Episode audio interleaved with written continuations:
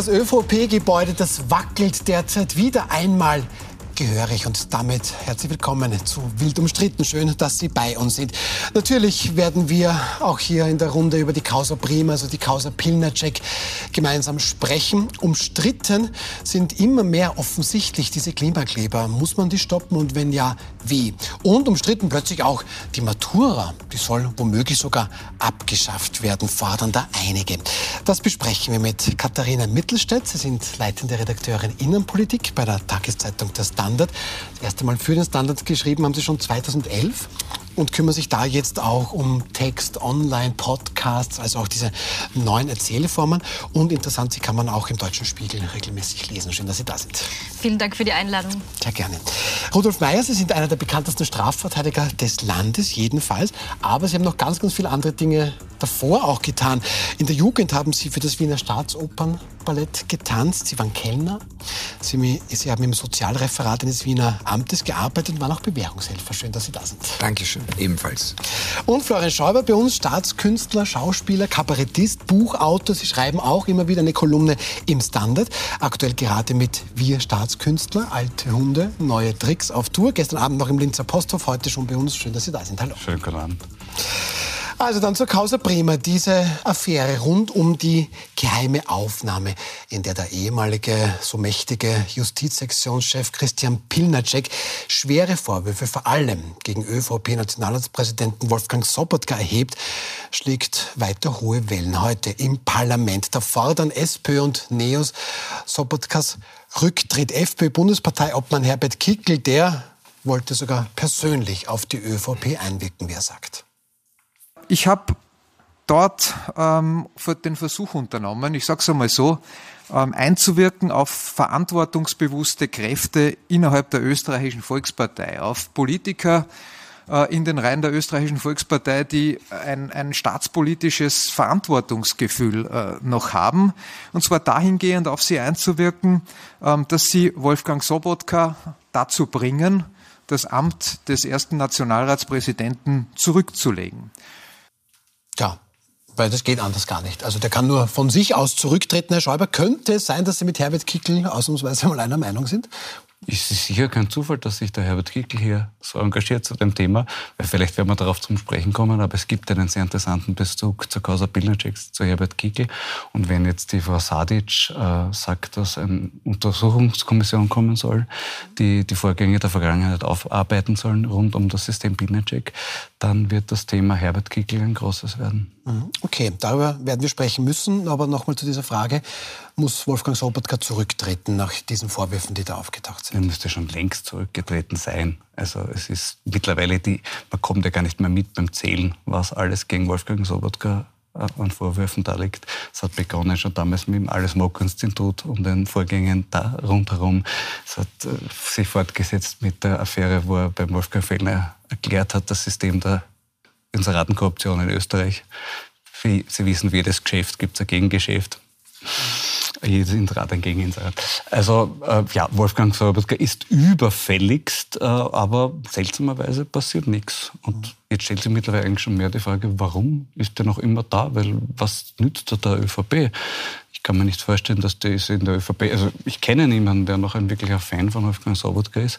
Äh, er ist in allen Umfragen am letzten Platz, was die Beliebtheitswerte betrifft. Da übrigens die Parallele zu Herbert Kickl, der ist immer Vorletzter. Wolfgang Sobotka ist letzter an allen Beliebtheitsumfragen unter österreichischen Politikern. Und stellt sich die Frage, warum wird der so gehalten? Ja, dann stellen wir diese Frage, Herr Mayer. Warum wird er gehalten? Warum ist er immer noch da, der Wolfgang also, Sobotka? Als Strafverteidiger sehe ich das naturgemäß anders. Bei mir ist jemand schuldig, wenn er verurteilt ist. Schlicht und einfach. Mhm. Wenn irgendwas auftaucht, etwas, was zu keiner Verurteilung, zu nichts führt, ja, dann ist der Gradmesser dafür, ob er gehalten werden kann oder nicht, ja, ob er gewählt wird letztlich. Ja, ob von der, der Partei aufgestellt wird und ob dann die Partei die ihm aufgestellt hat und gehalten hat, wieder gewählt wird. Das ist in der Demokratie das, was zählt. Ja, aber Nur wenn natürlich jemand verurteilt ist, dann ist das was anderes. Strafgerichtlich. Strafrechtlich, aber nicht aber politisch. es aber in dem, Politiker in zurück, dem Fall nur, muss man ja eines sehen.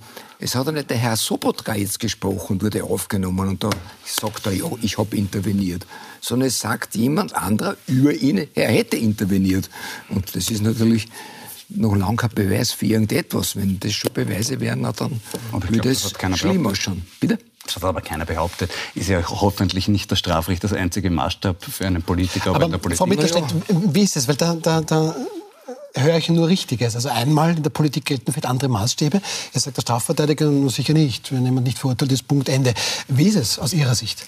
Na, eh so wie Sie das schon angedeutet haben. Also ich finde, dass äh, beide im Grunde Recht haben. Also einerseits ist natürlich die Liste an Vorwürfen gegen Wolfgang Sobotka, es wurde schon äh, begonnen aufzuzählen, äh, relativ lang. Ich, man kann noch dazu fügen, ich glaube auch die Wirtschafts- und Korruptionsstaatsanwaltschaft ermittelt auch noch aktuell äh, in, in einer Causa äh, gegen ihn. Da geht es um Postenschacher oder mutmaßlichen Postenschacher. Und natürlich ist es so, dass äh, bis äh, jemand verurteilt ist, jemand als unschuldig gilt und das auch völlig zu Recht. Gleichzeitig muss man sich irgendwann wahrscheinlich äh, politisch die Frage stellen oder Wolfgang Sobotka auch selbst vor allem sich die Frage stellen, ähm, ab wann wird dieses Amt beschädigt? Der Nationalratspräsident ist in Österreich eines der allerhöchsten mhm. Ämter. Das zweithöchste, das zweithöchste nach dem mhm. Bundespräsidenten. Und wenn die Liste an Vorwürfen so lang ist und ja auch ständig und immer wieder die Vorwürfe ähm, aufpoppen und gleichzeitig eigentlich alle Parteien, selbst der Koalitionspartner der ÖVP, die Grünen, ihn ständig zum Rücktritt auffordern, muss man auch irgendwann womöglich darüber nachdenken, äh, ob das äh, im Sinne, um das Amt nicht zu beschädigen, nicht ein Maßnahme ja, wobei ist, vielleicht Wolfgang Sobotka hier auch denkt, viel Feind, viel mehr. Möglich auch, ja. Man ist im Gerede, das ist für einen Politiker nicht schlecht. Aber eben ganz allgemein gesagt, der Test besteht in der Wahl. Wenn eine Partei sagt, wir wollen den, aus welchen Gründen immer. Ob es gut oder schlecht ist, stellt sich in der Wahl heraus. Und Natürlich, Vorwürfe gibt es ja immer, Legionen gegen alle möglichen Leute. Ein Vorwurf muss sich auch mal bestätigen, dass ich sagen kann, zweifelsfrei ist dieser Vorwurf zu Recht. Dann kann man über das reden, wie weit hier nicht die Moral oder die Ethik jetzt die politisch erfordern würde, dass jemand zurücktritt. Das ist aber bis jetzt, glaube ich, nicht der Fall, soviel ich weiß. Mhm. Jetzt haben Sie gesagt, Herr Schäuber, da irgendwie FPÖ, Herbert Kickl, Wolfgang Sobotka, irgendwie, ich weiß nicht, ob Sie das gemeint haben, aber interessant war heute schon ÖVP-Generalsekretär Christian Stocker, der spricht aber an sich von KGB und Stasi-Methoden, wie kam es überhaupt zu dieser Aufnahme? Ähm, und dann meint Christian Stocker, er hätte einen Verdacht, aus welchem Eck quasi das kommen könnte. Wer ist dafür verantwortlich? Wer steckt dahinter? Und aus welchen Motiven wird das alles erzeugt und gemacht. Und wir wissen zwar noch nicht genau, wer für diese Tonbandaufnahme verantwortlich ist, aber es gibt doch Hinweise, aus welcher politischen Ecke diese Aufnahme stammt, beziehungsweise woher diese Intention kommt. Ich habe gestern mit Interesse die Medienberichte gelesen, die die Autorenschaft dieses Mitschnitts in der Nähe der FPÖ verorten. Also, die Urheberschaft dieses Mitschnitts ist in der, Ö, äh, in der FPÖ zu verorten, meint Christian Stocker. Meinen Sie das, wo Sie sagen, Nein, da es Das ist meines Wissensstands nach auch wirklicher Blödsinn. Das stimmt okay. nicht. Okay. Das ist wirklich falsch. Äh, nein, ich habe gemeint, der, die Frau Sadic hat jetzt angekündigt eine Untersuchungskommission ja. zur Causa Pilnacek an sich. Ja. Und es gab diverse Fälle in der Vergangenheit, wo Interventionen von Christian Pilnacek zu umstrittenen Ergebnissen geführt haben. Mhm. Ganz konkret die Affäre Ideenschmied, Ideenschmiede, die ehemalige Werbeagentur von Herbert Kickl, wo es zu Schuldsprüchen gekommen ist, wo die Bereitschaft zur Korruption in Verträge geschrieben wurde, wo es Geständnisse gab von Mitarbeitern dieser Agentur, dass Schwarzgeld an die FPÖ nach Wien geliefert wurde. Diese Agentur hat zur Hälfte Herbert Kickl gehört. Herbert Kickl wurde aber nie als Beschuldigter einvernommen. Und verantwortlich dafür war damals Christian Pilnacek, der gesagt hat, da ist zu wenig da, die müssen weiter ermitteln. Und dadurch wurde äh, äh Herbert Kickl die Einvernahme in dieser Causa erspart. Und das wäre für mich ein ganz interessanter Fall zum Thema, wenn wir die Ära Pilnacek aufarbeiten, und das ist offensichtlich ein Vorhaben, was ja sehr vernünftig ist, äh, dann sollte das auch wieder ein Thema sein und es wird auch ein Thema sein. Okay, über das soll man dann noch sprechen, über Frau Sadic oder die Reaktion der Grünen. Aber jetzt habe ich Christian Stocker gehört, er spricht von KGB, von Stasi-Methoden, hat offensichtlich auch schon einen mutmaßlichen Urheber. Jetzt sage ich persönlich, wo viel Rauch der Feuer. Würden Sie jetzt einem Mandanten ganz generell empfehlen, Angriff ist mal die beste Verteidigung? Ja, in der Regel ist die beste Verteidigung, mal ruhig zu sein und gar nichts zu tun, wenn Sie mich jetzt fragen, was ich meinen Mandanten rate, weil die, die dann groß auftreten, meistens dann etwas sagen, was für sie ganz schlecht ist. Man sagt jedem Mandanten einmal ruhig, gar nichts sprechen, dann sieht man die Vorwürfe, die werden analysiert und dann macht man eine Stellungnahme am besten durch einen Anwalt und gar nicht der Mandant selber. Und was soll ich sagen? Man muss ja mal sehen, warum ist das aufgenommen worden. Ein Gespräch zwischen uns beiden kann ich aufnehmen, auch wenn Sie es nicht wissen. Müssen das wir ist ja für machen grad. Ja. Es geht ja nur um die Frage, es geht ja um die Frage dann der Weitergabe. Die ist dann verboten, ja, die Weitergabe. Aber wenn ein berechtigtes öffentliches Interesse ist, dann ist es auch straffrei. Natürlich könnte man sagen, das ist ein berechtigtes öffentliches Interesse, dass das bekannt wird. Aber warum das damals aufgenommen ist worden, er wird ja nicht gesprochen haben mit Leuten, die er nicht gut kennt. Die werden jetzt solche Intima erzählen von Leuten, die sich kennen. Oder ich habe die Absicht, dass ich will, dass das so ausschaut, als wäre das heimlich aufgenommen worden. Weil es dient ja auch der Entlastung der äh, Person des verstorbenen Dr. Pilnacek. Nicht? Wenn er darauf sagt, das habe ich alles nie gemacht, muss man ja auch sehen, nicht? Kann ist ja für ihn ein, ein, ein Nutzen. Das, was da jetzt entstanden ist, wäre für ihn, wenn er noch leben würde, für seine Verfahren sicherlich von Nutzen gewesen. Ne? Denken Sie, dass das denkbar ist, Frau Mittelstädt, dass womöglich da, ja, Christian Pilnacek, dass der natürlich Dinge so sehen muss, dass Christian Pilnacek alles richtig gemacht hat, ist, glaube ich, menschlich. Aber dass da womöglich ein, ein, ein Interesse war, sich selbst ein bisschen reinzuwaschen? Oder ist das schon sehr viel Spekulation? Man kann es natürlich nicht ausschließen. Das steht fest. Ich habe die Aufnahme selbst gehört. Das klingt jetzt in äh, dieser Situation äh, nicht so, als wäre das irgendwie gestaged, sondern wie doch irgendwie eine, eine äh, relativ normale Diskussion, wie es in, offenbar in diesem Innenstadtlokal äh, sich abspielen hätte können. Ähm, ja, also, na, aber natürlich völlig ausschließen kann man auch diese Version nicht. Ich halte sie nicht für die wahrscheinlichste. Okay, wir haben jetzt Christian Stocker gehört, der da schon etwas quasi Angriff ist die beste Verteidigung. Der Bundeskanzler Karl Nehammer, der hat sich heute, Frau Mittelstädt, im Ton etwas sanfter gezeigt. Hören wir da mal kurz rein. Ich muss ganz offen sagen, dass ich es persönlich mehr als pietätlos finde, was hier gerade passiert. Um Politik zu machen, wird die Totenruhe gestört. Christian Pilnacek, von dem Sie gesprochen haben, kann sich dazu nicht mehr äußern. Und ich habe intensiv mit meinem Team diskutiert, aber für mich ist eines klar, wir erleben hier gerade einen Tiefpunkt der politischen Auseinandersetzung. Es ist moralisch aus meiner Sicht überhaupt nicht vertretbar. Und ich werde mich nicht daran beteiligen, die Totenruhe eines Menschen, der unter so dramatischen Umständen zu Tode gekommen ist, werde mich daran nicht beteiligen, diese Diskussion so fortzuführen. Hat der Bundeskanzler da recht? Naja, also grundsätzlich äh, kann ich schon die Argumentation nachvollziehen und das ist in dieser ganzen Causa ein riesiges Problem oder wäre auch juristisch ein riesiges Problem, dass man äh, Christian Pilnacek zu dem Ganzen nicht mehr befragen kann. Das ist natürlich richtig. Aber wie wir vorher schon äh, erkannt haben, ist ja die Problematik nicht die, dass Christian Pilnacek belastet würde durch das, was dort gesagt wird, sondern ganz im Gegenteil.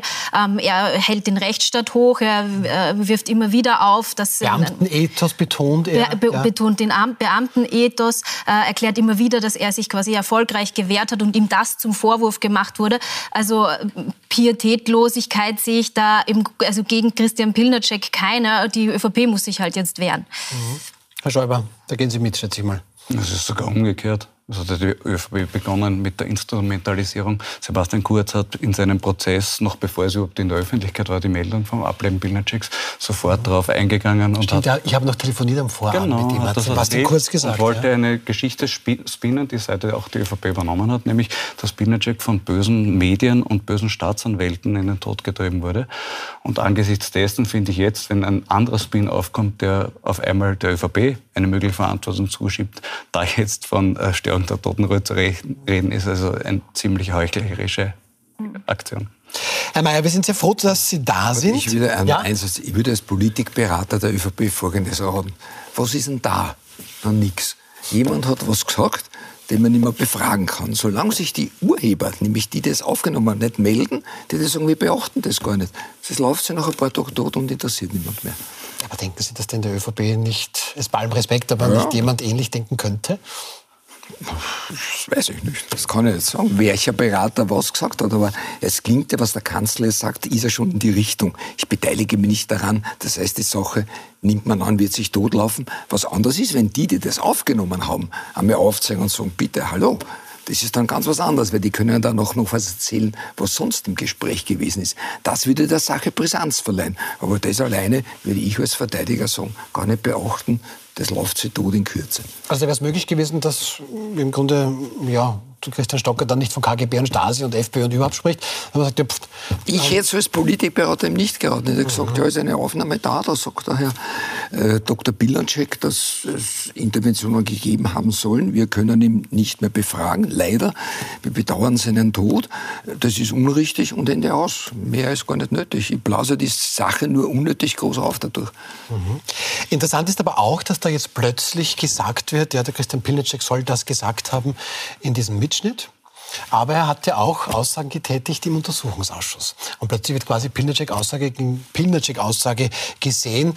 Wir haben da jetzt mal ein Beispiel, das soll eben, oder das stammt jetzt aus dem Protokoll der Einvernahme unter Wahrheitspflicht, wohlgemerkt vom ÖVP-Korruptionsuntersuchungsausschuss im letzten Mai, 3. Mai 2022. Da fragt die grüne Abgeordnete Nina Tomaselli, haben Sie jemals politischen Druck bekommen? Sondern sagt Christian Pilnacek, ich sage wieder dazu mein Eingangsstatement wiederholend, solange mir mein Zugang zu meinen E-Mail-Postfächern, zu meinen eigenen persönlichen Daten verweigert wird, kann ich dazu nichts sagen.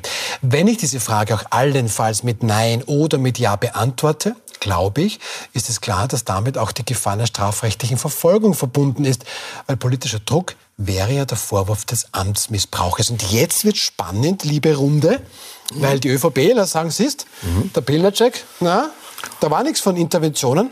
Und die anderen sagen aber, na Moment, ist sehr wohl was. Wie beurteilen Sie das? Naja, es ist auf jeden Fall ein großer Dissens, eine große Dissonanz zwischen den beiden, den Verhalten hier und der Wahrheitspflicht sagt man, nein, war nicht. In einem Punkt hat man sich ja nebenbei der Aussage entschlagen und hat darüber nichts gesagt. Und da sagt er, ja, es hat's gegeben.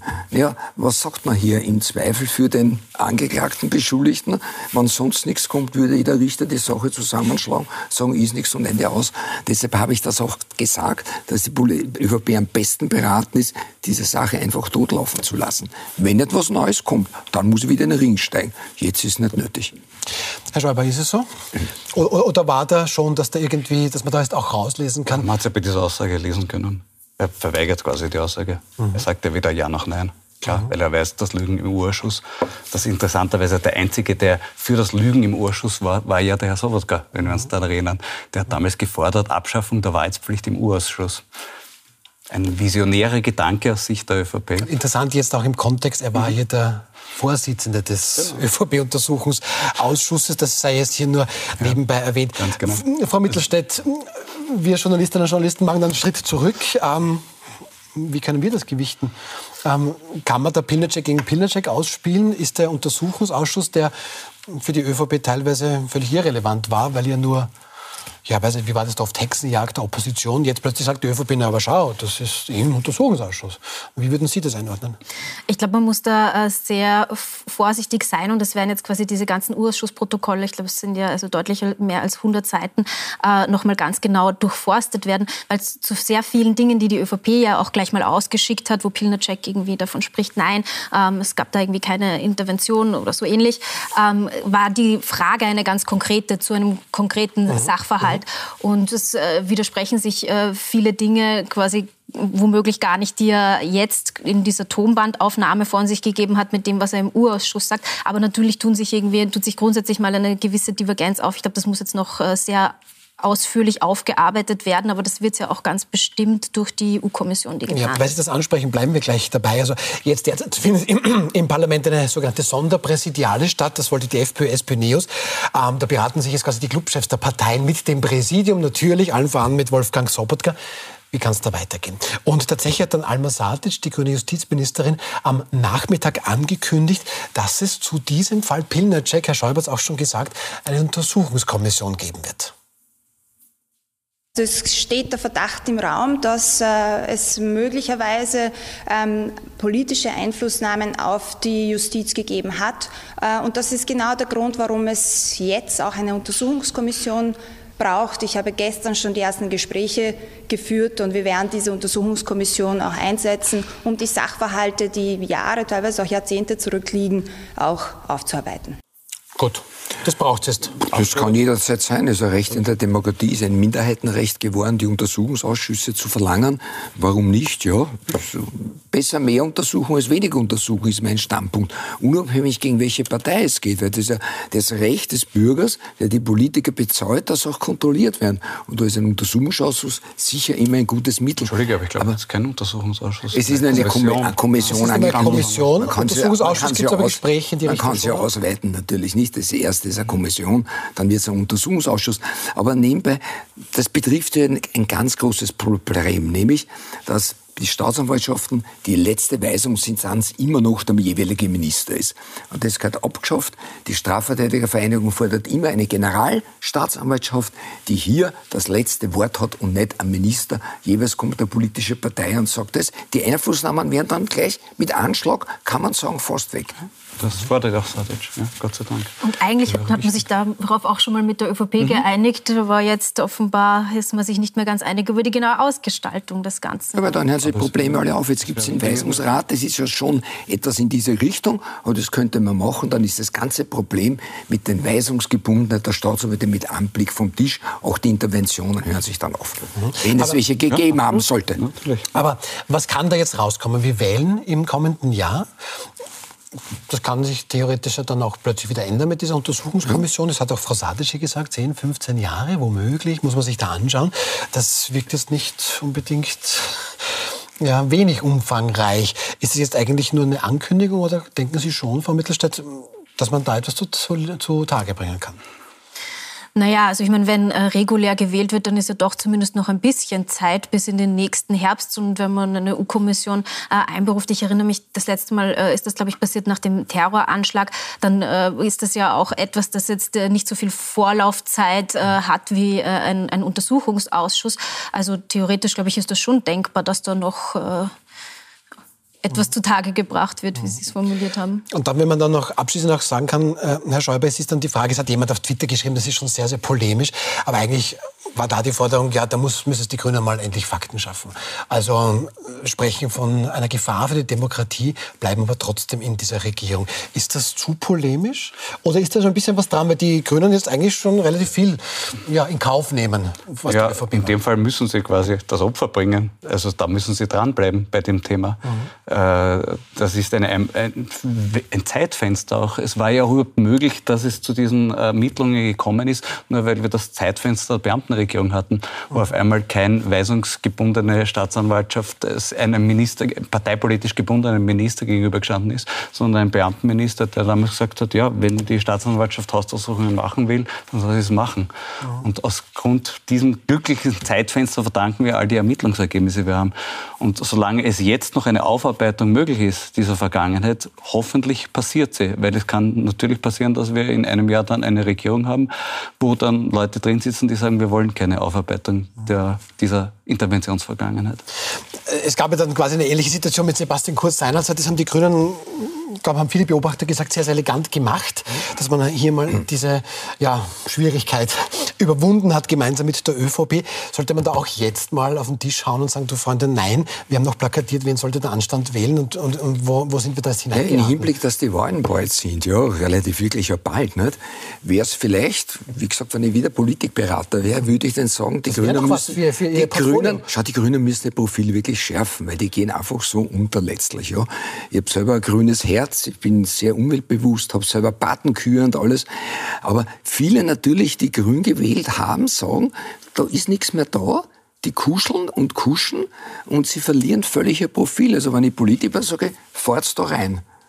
Nicht, ob es jetzt berechtigt wird oder nicht, sondern ich sage, fahrt's rein, volles Rohr, schlicht und einfach, weil sonst sind sie weg vom Fenster bei der Frau nächsten. Mittelstädt, also endlich mal liefern und nicht nur schön sprechen?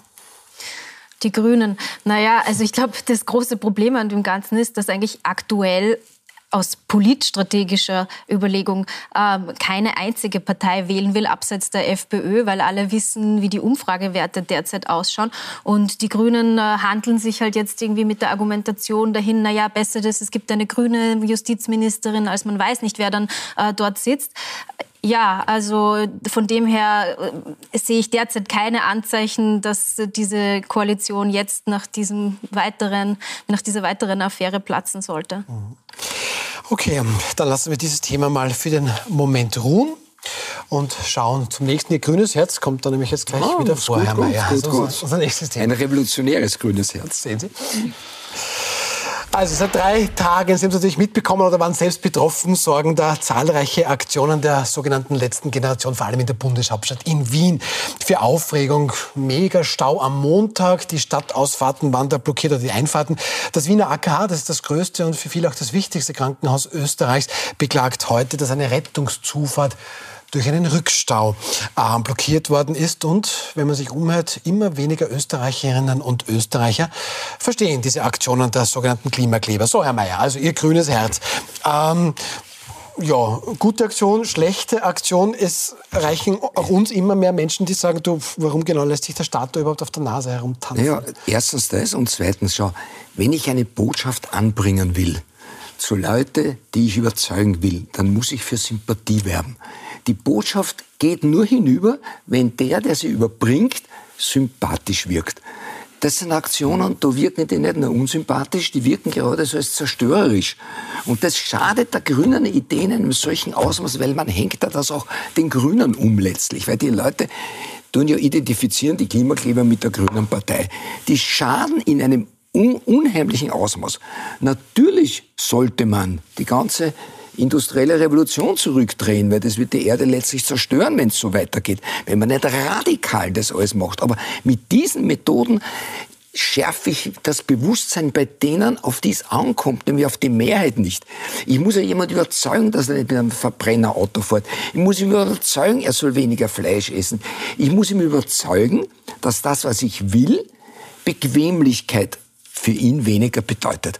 Und das kann ich nur, wenn mich der nett findet. Findet mir der nicht nett, wird er das nie übernehmen. Ganz einfach. Das ist so, wenn ich vor Geschworenen stehe und ich rede und ich wirke unsympathisch, dann werden die sagen, der soll sich das behalten, was er sagt. Also diese Aktionen sind wirklich zerstörerisch für das, was zu Recht alle Grünen oder Leute, die Sorge um den Planeten haben wollen. Punkt. Ja. Okay. Herr Schäuble, man, Sie versuchen eh nett zu sein, die Klimakleber, also zumindest höflich oder selbst wenn man, wenn man sie abwatscht, ähm, kommt es nicht zu einer Schlägerei. Also Sie versuchen das ja eh nett zu machen.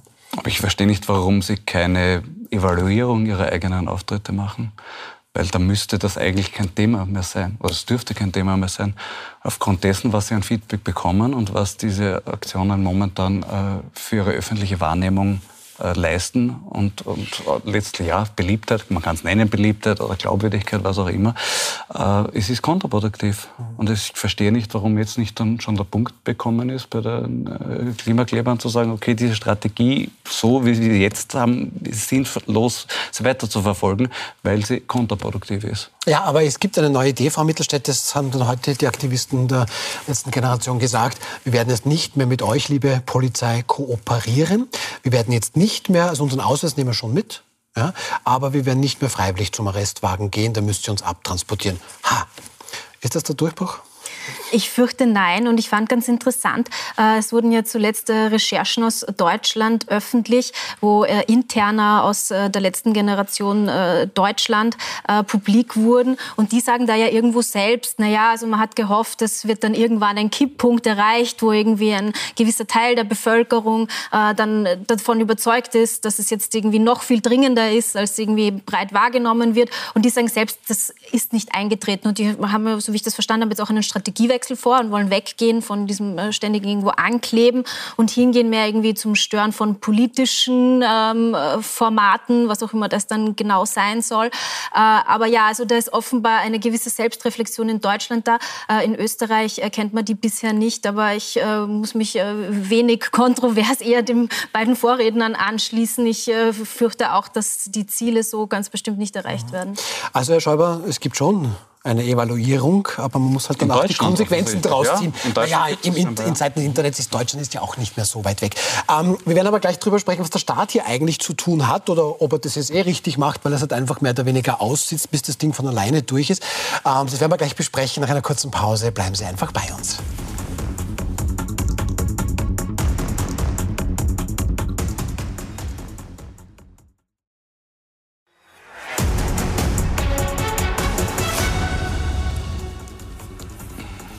Es ist richtig schwierig während so einer Werbepause, weil da wird dann weiter diskutiert. Gut, ähm, das müssen wir jetzt aber alles auf Sendung auch noch mal sagen, Herr Mayer. Ja, also wir scheue mich nicht. Wir, Sie scheuen sich nicht. In Gut. meinem Alter kann ich alles schon sagen. Also hervorragend, ich freue mich dann auch schon, wenn ich hoffentlich mal in dieses Alter komme. Gut, also wir sprechen gerade über die Klimakleber und dass diese Aktionen vermutlich wenig bringen. Da gibt es halt eine Szene, die wurde mir jetzt auch von Ihnen angesprochen. Zeigen wir die mal ganz kurz her. Am Montag, ähm, ja, eine Mutter verzweifelt. Ähm, die wollte ihren Buben, der am Beifahrersitz sitzt, ähm, zum Bus bringen, der dann seine Klasse auf Schullandwoche bringt. Diese Szene ist viral gegangen. Schauen wir da mal noch kurz rein. Bitte lassen Sie uns durch! Bitte lass uns durch! Bitte! Ja. Komm schon! Ja, dann müssen das müssen Sie sagen. Ja, Ja, und die Klimakleber meinen da, ja gut, wenn Ihr Bub jetzt nicht auf die Schullandwoche kann, es steht ihm ein viel größeres Problem bevor mit der Klimakatastrophe. Das mag sein, aber das, das, das, das wieder jeder Zuseher sagt, das sind einfach herzlos, die da stehen. Das hat ja jeder das Gefühl, das sind fanatische Narren, die sie eigentlich nur ihre Anliegen sehen und nicht die anderen. Diesen Eindruck vermittelt es. Ja, aber Sie sagen ja, Sie sehen die, weil Sie sind ja stellvertretend für die anderen, die sich da jetzt einsetzen, damit die Erde eben nicht untergeht. Ja, das mag sein, aber nicht mit diesen Methoden. Ich stoße die Leute vor den Kopf. Wenn ich eine Bewusstseinsänderung bei jemand erreichen muss, muss ich mich in sein Gehirn einschleichen. Und das kann ich nur, wenn der das tun lässt. Wenn ich ihm sympathisch bin, dann kann ich in sein Gehirn einschleichen und kann dort die Bewusstseinsänderung bewegen. Weil das wollen wir ja. Also ich überlege Ja. ich gerade, was schlimmer ist, wenn sich der von mir auf die Straße pickt oder sich in mein Gehirn einschleicht, Herr Mayer. aber, aber, Herr Schäuber, Man ja, muss die Ideen einnisten. Nicht? Das ist das, der Sinn der Sache. Das, das muss gelingen. aber, aber Herr Schäuber, Kabarett genauso. Ne? Wär's nicht- Äh, wär's nicht- und in die Gehirne der Zuschauer. Wer sieht, wir haben dann mit dieser Mutter gesprochen, eine sehr, sehr liebe Frau, die dann auch danach gesagt, es ist ausgegangen, der Schulbus hat dann noch gewartet auf den Buben ähm, und sie hat in der Situation tatsächlich nicht gewusst, wie sie jetzt reagiert. Sie hat auch sehr viel Heime abbekommen, was ich auch kritisch gefunden habe. Aber wäre es nicht total sympathisch gewesen, wenn dann die Aktivisten sagen, wissen Sie was, fahren Sie einfach weiter. Natürlich, ja. Das ist, Warum machen Sie es dann nicht? Ja, un- unverständlich, weil sie offensichtlich ihre ganze Strategie äh, nicht neu bewerten wollen. Möglicherweise hat es mit der versunkenen Kostentheorie zu tun, dass man sich in einem Gedanken, in dem man sich so verrannt hat schon und sich dann nicht mehr eingestehen will, das funktioniert nicht so, wie ich erhofft habe, dass es funktioniert. Ich halt nicht noch das mehr Ziel. tun, nicht? Ja. Ich erreiche das Ziel damit nicht, ich muss es mir neu überlegen. Das, diesen Schritt haben sie scheinbar noch nicht gemacht, wie wir gerade gehört haben, aus Deutschland scheinbar passiert dieser Schritt schon und sie überlegen eine neue Strategie. Aber in diesem konkreten Fall wäre es natürlich für ihr Image und für die Sache an sich besser gewesen zu sagen, gut, wir machen die Ausnahme, lassen Sie jetzt durchfahren. Interessant, wir sprechen in dieser Sendung zum zweiten Mal über die Klimakleber und insgesamt sechs Gäste. Jetzt Sie und die Runde gestern ist ganz klar kontra ähm, Klimakleber. Ab wann ist der Staat tatsächlich gefordert, das jetzt irgendwie ein bisschen mal zu stoppen? Naja, es wurde vorher schon angesprochen, dass die Polizei irgendwie stärker durchgreifen könnte. Äh, so wie ich sämtliche Strafrechtsexperten bisher wahrgenommen habe, würde eine Verschärfung, eine gesetzliche Verschärfung äh, wenig Sinn äh, machen. Gleichzeitig muss man vielleicht auch noch ansprechen, es gab einerseits die Mutter, aber es gab auch irgendwie ein, ein längeres äh, Video, die diese ganze Szenerie beobachtet hat. Und bei allem Unverständnis dafür, für, für die äh, Aktionen der letzten Generation, finde ich es durchaus auch sehr erschreckend, wie inzwischen auf diese Aktivisten losgegangen wird. Ja? Also da sieht man irgendwie Szenen, da fährt einer mit dem Auto auf die zu, irgendwie bremst gerade noch ganz knapp, nachdem der zurückspringt und so. Also das ist ja auch erschreckend, was das inzwischen Es ist auch offensichtlich jemand schon auslöst. durchgefahren diese Woche, wo, wo glaube ich, eine oder zwei Personen, also diese Aktivisten, dann plötzlich auf der Motorhaube waren. Der ist langsam gefahren, aber das ist halt auch schon zu viel. Ja. Aber, aber Herr Mayer, Ja. schön, dass Sie da sind. Ähm, Zwei Fragen habe ich da jetzt. Frage Nummer eins. Wie ist denn das? Die trizen mich jetzt so lange, bis ich Ihnen eine auflege. Ähm, wie ist da das Schuldverhältnis? Also sprich, das provozieren ja die Klimakleber irgendwie, aber trotzdem ist ganz klar, dass man hier nicht übergriffig werden kann. Frage eins und Frage zwei. Ähm, wenn mich da jetzt jemand aufhält, warum auch immer, und er ist nicht ein offizielles Organ, ähm, da habe ich gar keine Handhabe gegen den, keine Nötigung, kein nichts. Ja. Ich habe einen Termin, ich muss mein Kind wohin bringen, ich, muss, ich bin ein Rettungswagen, muss ins Krankenhaus ähm, und, und, und ich komme nicht weiter, weil irgendjemand auf der Straße steht. gebe Ihnen ein Beispiel. Parkplatz, ja. Man fährt vorbei, sieht, da ist eine Lücke, sagt zu seiner Frau oder wer immer daneben sitzt, bitte stell dich schnell rein. Ich muss nur rund um und um fahren. Die Frau steht da, der nächste, der nächste kommt, will die Frau verjagen. Ja, darf er nicht. Mhm. Weil das ist eine Nötigung. Also immer mal mit Gewalt oder gefährlicher Drohung, ich versuche etwas beim also anderen zu erreichen. Frau darf da stehen, er nicht aber ich darf will, sie nicht vertreiben. Aber ich darf sie nicht vertreiben. Okay. Das, ist, das ist leider. Und das ist ja, was hier gemacht wird, ist, ich nötige natürlich schon die Leute mit Gewalt. Nicht? Die können nicht weiter. Ich halte sie auf, dass sie nicht weiterfahren können. Und die bewegen sich auf einer Straße, die ja dem öffentlichen Verkehr laut Straßenverkehrsordnung dient. Der Verkehr darf geschehen. Und da könnte natürlich die Polizei sagen, auch das ist eine Demonstration, die ist nicht angemeldet, die lösen wir auf. Was ja geschieht. Aber natürlich, es hat ja keinen Sinn, wenn der Volkszorn so hoch kocht, da irgendwann einmal ist da einer niedergeschlagen und weiß ich was alles noch. Das muss doch den Proponenten dieser Bewegung zu denken geben und die müssen sagen, wir schaffen keine Sympathien, wir schaffen nur Antipathien. Da kann ich nicht sagen, das ist meiner Idee förderlich. Das ist mir unverständlich. Ich, wenn ich Spender wäre für die Klimakleber, der die ob dem, was ich gesehen habe, von der Frau, die bettelt, dass ihr Kind sie mit ihrem Kind durchfahren kann. Und die Hartherzigkeit derer Demonstranten, sie spende keinen Schilling mehr am nächsten Tag, Euro, pardon. Die werden vielleicht heute genauso denken wie Sie, nur halt in der Situation war es halt sehr, sehr schwierig. Aber Jetzt kommt dann natürlich die Politik nicht zum ersten Mal drauf. Ist, da gibt es womöglich was zu holen. Herr Schäuber, Bundeskanzler Karl Nehammer hat auch diese Szene gesehen, hat sich dann danach wie folgt zu Wort gemeldet. Dieses Beispiel zeigt, die Form des Protests der Klimakleber belastet die Menschen in ihrem Alltag und führt nicht zur Unterstützung, sondern vergiftet das gesellschaftliche Klima. Es hat dann auch geheißen, ja, da soll es die Flex eingesetzt werden, dass eventuell also der festgeklebte Aktivisten schneller wegtransportiert werden können. Ist das ein bisschen Unterstützung sogar für, für manche Parteien in ihrer Argumentation? Die merken, das, okay, der Volkszorn steigt und ich bin schon da, habe ja, die Antwort. Natürlich, ja. Das kann man populistisch natürlich ausnutzen. Und ja, im konkreten Fall, äh, weil von der Polizei auch die Rede war, muss ich sagen, ich finde das eigentlich sehr gut, dass die Polizei bislang eher deeskalierend gewirkt hat und versucht hat, nicht äh, extremen Gewalteinsatz in, in, in da irgendwie äh, dass es dazu kommt, weil das wird es noch zusätzlich verschärfen. Aber dass Populismus da natürlich hineinhaut sofort und sagt, wunderbares Thema, das können wir nutzen dafür, klar. Mhm. Also ein weiterer Aspekt, warum es kontraproduktiv ist. Sie haben, Sie haben vorher gemeint, Herr Mayer, in der Pause, ja. was ja. Skandal ist, das müssen wir in die Sendung... Das war aber off-records. Das war off-record. ja, jetzt geht es aber on-record. Es gibt Redakteure, die sagen, es gibt keine off-records. Sie sprechen gerade mit einem. Aber, nein, aber Sie haben auch gemeint, das hilft natürlich der FPÖ auch ganz gezielt. Die haben eine Riesenfreude mit jeder dieser Aktionen. Nein, nein, warum denken Sie so? Na, weil natürlich schon auch die Leute, die bisher sympathisiert haben oder die man schon gewonnen hat, dass man sagt, man muss was ändern, es geht nicht so weit weiter. Wenn die das dann sehen und der fährt jetzt in die Arbeit und kommt schon um sieben in die Arbeit, erst um neun Uhr hin und hat mit seinem Chef Schwierigkeiten, dann wird er nicht Freund dieser Leute sein. Und die werden natürlich mit den Grünen symbolisiert.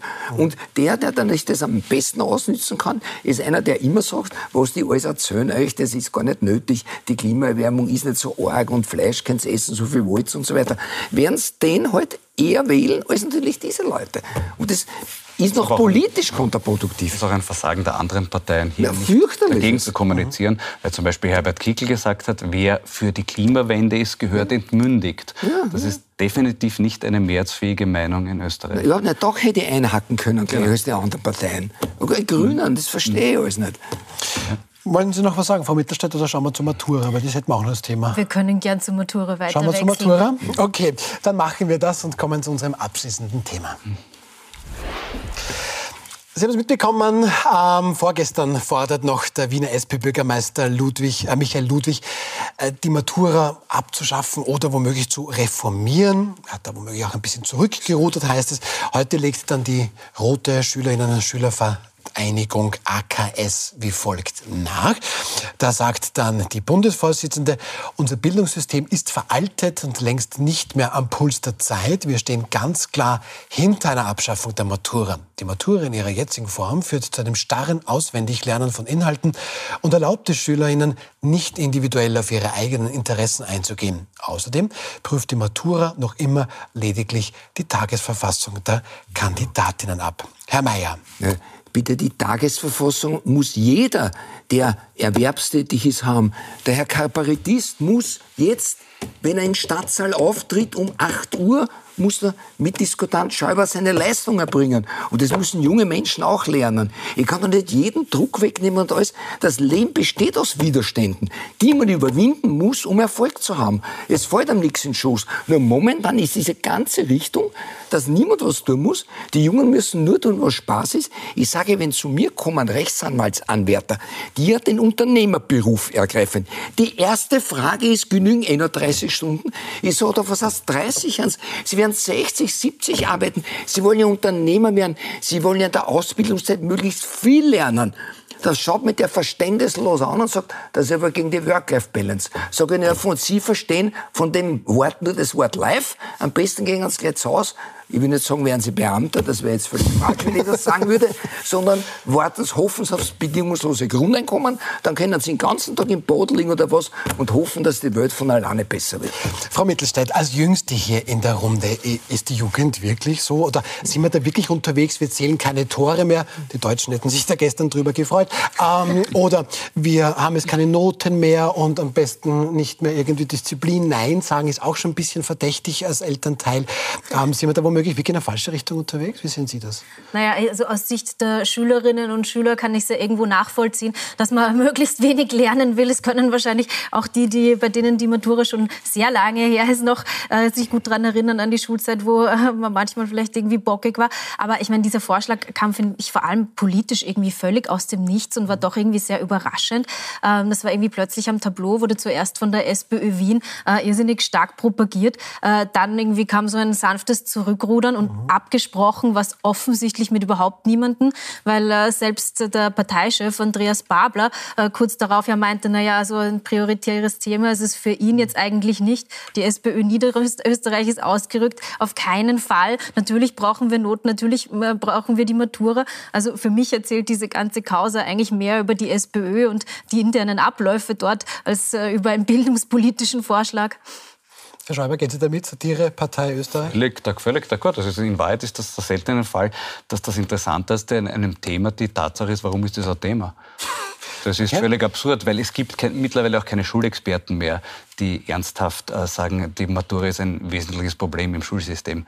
International nicht. Der Falter hat sich die Mühe gemacht, zusammenzufassen, ein paar aktuelle Expertenmeinungen zu dem Thema, die Situation in Europa und so. Es ist ein Nihil, ein Nichtsthema. Ich frage mich, was reitet die SPÖ Wien, dieses Thema anzureißen? Ohne jede Not, ohne jeden naja, wenn man ab 16 wählen kann, äh, gibt es da vielleicht schon eine Gruppe, die interessant ist anzusprechen? Äh, das, diese Wähler, die dann sagen, da muss ich nicht zur Matura, wenn ich den Michael Ludwig wähle. Nein, das glaube ich nicht. Das, ist, so das ist, das, das der Disco bis 6 in der Früh. Ja. Ich, ich frage mich, wirklich, was... noch eingeraucht alle ja, und verschlafen. Was bist, da ist schon das Wahllokal. Sie haben ein ja. gutes Bild von unserer Jugend. Ja, ein bisschen, ja. Die Frage ist doch, was nicht so Unrecht. Ich mache mach Jugendstrafrecht seit 42 Jahren. Okay. Ich kenne mich dabei wirklich aus. Mhm. Es ist wirklich katastrophal. Ich meine, aber da lernen Sie ja nur die eher schlechteren Fälle kennen. Ja, das ist ja quer durch die Gesellschaftsschichten. Man kann ja nicht sagen, wie früher war das die Unterschicht, die Jungen, die kriminell sind. Das ist quer durch bis oben. Ich habe Leute, die haben Auszeichnung, sind 17 Jahre alt, gehabt Gymnasium, 17 Jahre alt, lassen sich bei einer Anwältin späten Termin geben. Sie wollen ihren Verkehrsunfall dort erzählen, dass sie sie vertritt. Warum? Weil sie gelesen haben, Anwälte haben immer Safes, weil dort eingebrochen worden ist. Nach einer Viertelstunde stehen sie auf, sagen sie, der Spaß ist vorbei, halten ihre Pistole an und sagen, sie soll verraten, wo der Safe ist. Nur diese Anwältin hatte keinen. Aber das war ja Pech, weil die ist drei Stunden lang gefoltert worden. Das muss ich vorstellen. Das Mädchen, was dabei war, hat im vollen Anlauf mit ihren Kaubestiefeln einen solchen Tritt gegeben, dass ihnen Kieferbruch die Arme den ja, aber, das, aber das ist natürlich wenig repräsentatives für die gesamte Jugend, oder? Das so, ich sage nicht, dass die ganze okay. Jugend ist, aber die Tendenz ist ganz einfach. Früher, vor 42 Jahren, am Junggerichtshof war ich Rechtspraktikant. Was waren für Fälle? Erstens, ging es darum, ob das Moped versperrt oder nicht, wenn es damit unbefugt gefahren ist. Das Zweite war, hat man den Schwitzkasten in genommen, stärker oder nicht. Heutzutage geht es nur darum, ob man die alte Oma, der mir eh schon 5 Euro nur weggenommen hat, weil es geschrien hat, 10 Mal am Kopf dreht ist oder 20. So ist die Tendenz. Und ich weiß wirklich, wovon ich rede. Und dem muss man entgegenwirken. Indem man jetzt sagt, das Leben besteht nur aus Spaß und macht soll es Spaß, damit wir ihm die 16-Jährigen arbeiten. Und ich stehe da und den Joint habe ich in der linken Hand so zufällig. Das ist ja völlig kontraproduktiv. Wer will denn noch arbeiten bald?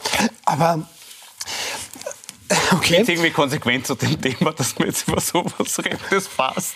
Sie haben uns gleich von Anfang an ausmachen können, oder? Das das sagen wir einfach, ja. da ein paar Anekdoten und so. Nein, aber, nein, aber okay, nein, ich glaube da schon, weil das ist natürlich jetzt Erfahrung. Ja, und da ist dann schon auch etwas dran, wenn man jetzt mal überlegt, ähm, das, als ich seinerzeit im Gymnasium war, hat man jetzt nicht darüber diskutiert, dass ein Drittel der Schülerinnen und Schüler nicht mehr sinnerfassend lesen kann, wenn sie von der Schule abgehen. Jetzt weiß ich nicht, inwieweit das mit Not Noten zu tun hat, aber sind wir da vielleicht wirklich in einer Richtung unterwegs, die jetzt gar nicht mehr so toll ist? Und es wird dann immer nur noch weniger, weil das ist auch der Vorwurf. Man nimmt ja die Noten nur dann, äh, nur deshalb weg, damit halt die, weiß nicht, schwächeren Schülerinnen und Schüler auch mit können. Sind wir da vielleicht wirklich in einem komischen Weg unterwegs? Naja, das sind äh, definitiv äh, sehr erschreckende Erkenntnisse. Äh, es, geht, es geht ja nicht nur ums Lesen, sondern also irgendwie PISA-Studien und äh, andere äh, große Studien zeigen ja eigentlich immer, dass Österreich da nicht direkt am besten Pfad ist. Also ich glaube, eine große Bildungsreform war, wäre etwas, das dem Land tatsächlich gut tun würde leider gibt es ja da zwar schon seit sehr langer Zeit viele Vorschläge, aber es wird ähm, nicht mehr als diskutiert und überhaupt, ähm, finde ich, erlebt man in, der, in, den, in den vergangenen Monaten, Jahren, äh, wahrscheinlich eher viel mehr schon äh, noch darüber hinaus, vor, schon seit vielen Jahren, eine sehr geringe Reformbereitschaft äh, mhm. von äh, Regierenden. Mhm. Und ähm, ja, gerade große Reformen, die ja womöglich auch erst ihren, ihren Benefit dann sehr mhm. viele Jahre später äh, zeigen, äh, werden überhaupt nicht mehr angegangen, aus eben auch wahrscheinlich einer Angst heraus, dass man bis dahin überhaupt nicht mehr an der Macht Aber, ist. Herr Schäuber, da müssen wir vielleicht schon noch die SPÖ Wien ein bisschen verteidigen. Oder jetzt auch, was eben die Frau Feuerstein gesagt hat von der AKS. Und das ist schon ein bisschen auch was dran. Also das ist ein sehr altes Schulsystem, das gehört reformiert.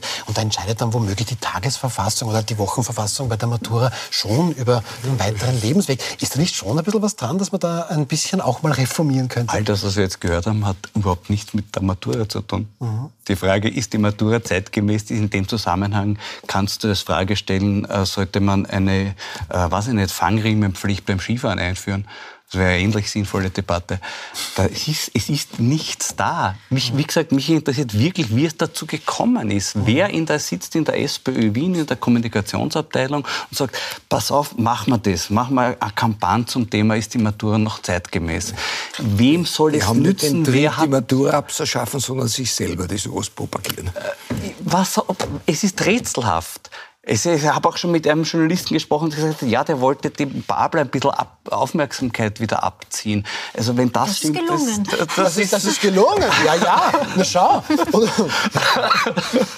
also das ist wirklich rätselhaft und es sollte uns vielleicht zum Nachdenken geben, wie politische Kommunikation äh, funktioniert. Müssen wir wirklich sind wir in der Berichterstattung auch verpflichtet zu sagen, wir müssen jedes Thema aufnehmen, weil es wer aufgebracht hat, auch wenn wir trotz mehrmalige Recherche draufkommen, da ist aber nichts da, da ist nichts dahinter. Mhm. Ja, vielleicht so gesehen als Metathema eine, eine interessante Sache, dass, dass vielleicht die Wiener SPÖ damit etwas ausgelöst hat über die Schnelllebigkeit im News-Business uns mhm. nachdenklich zu stimmen. Vielleicht war das der Gedanke, dass das ist dass man einfach mal, genau, dass man mhm. einfach mal gar nicht hinhört. Dass man einfach sagt, du ja eigentlich mit dem Vorschlag, pff, und die Medien greifen das gar nicht auf. Das ist Kritik an uns, ja, das ist quasi an dem am Journalismus. Ich, ich habe es wahrgenommen. Ich halte es allerdings womöglich nicht für die beste Idee, dass man irgendwie äh, Vorschläge einfach mal grundsätzlich ignoriert. Also sinnvoller finde ich schon, äh, wenn man die dann versucht einzuordnen. Das haben ja auch wir beim Standard versucht. Und was ja auch ganz interessant ist, die meisten Bildungsexperten sagen ja auch, es würde die Abschaffung der Matura das Problem nur verlagern. Weil die Universitäten natürlich in irgendeiner Form... Das schafft dann auch ab. Das Universitätsabschluss wird auch abgeschafft. genau, die bräuchten halt dann, dann würden halt wahrscheinlich Universitäten äh, flächendeckend Tests einführen. Genau. Ja. Ne, das weist aber schon nach Inhalt.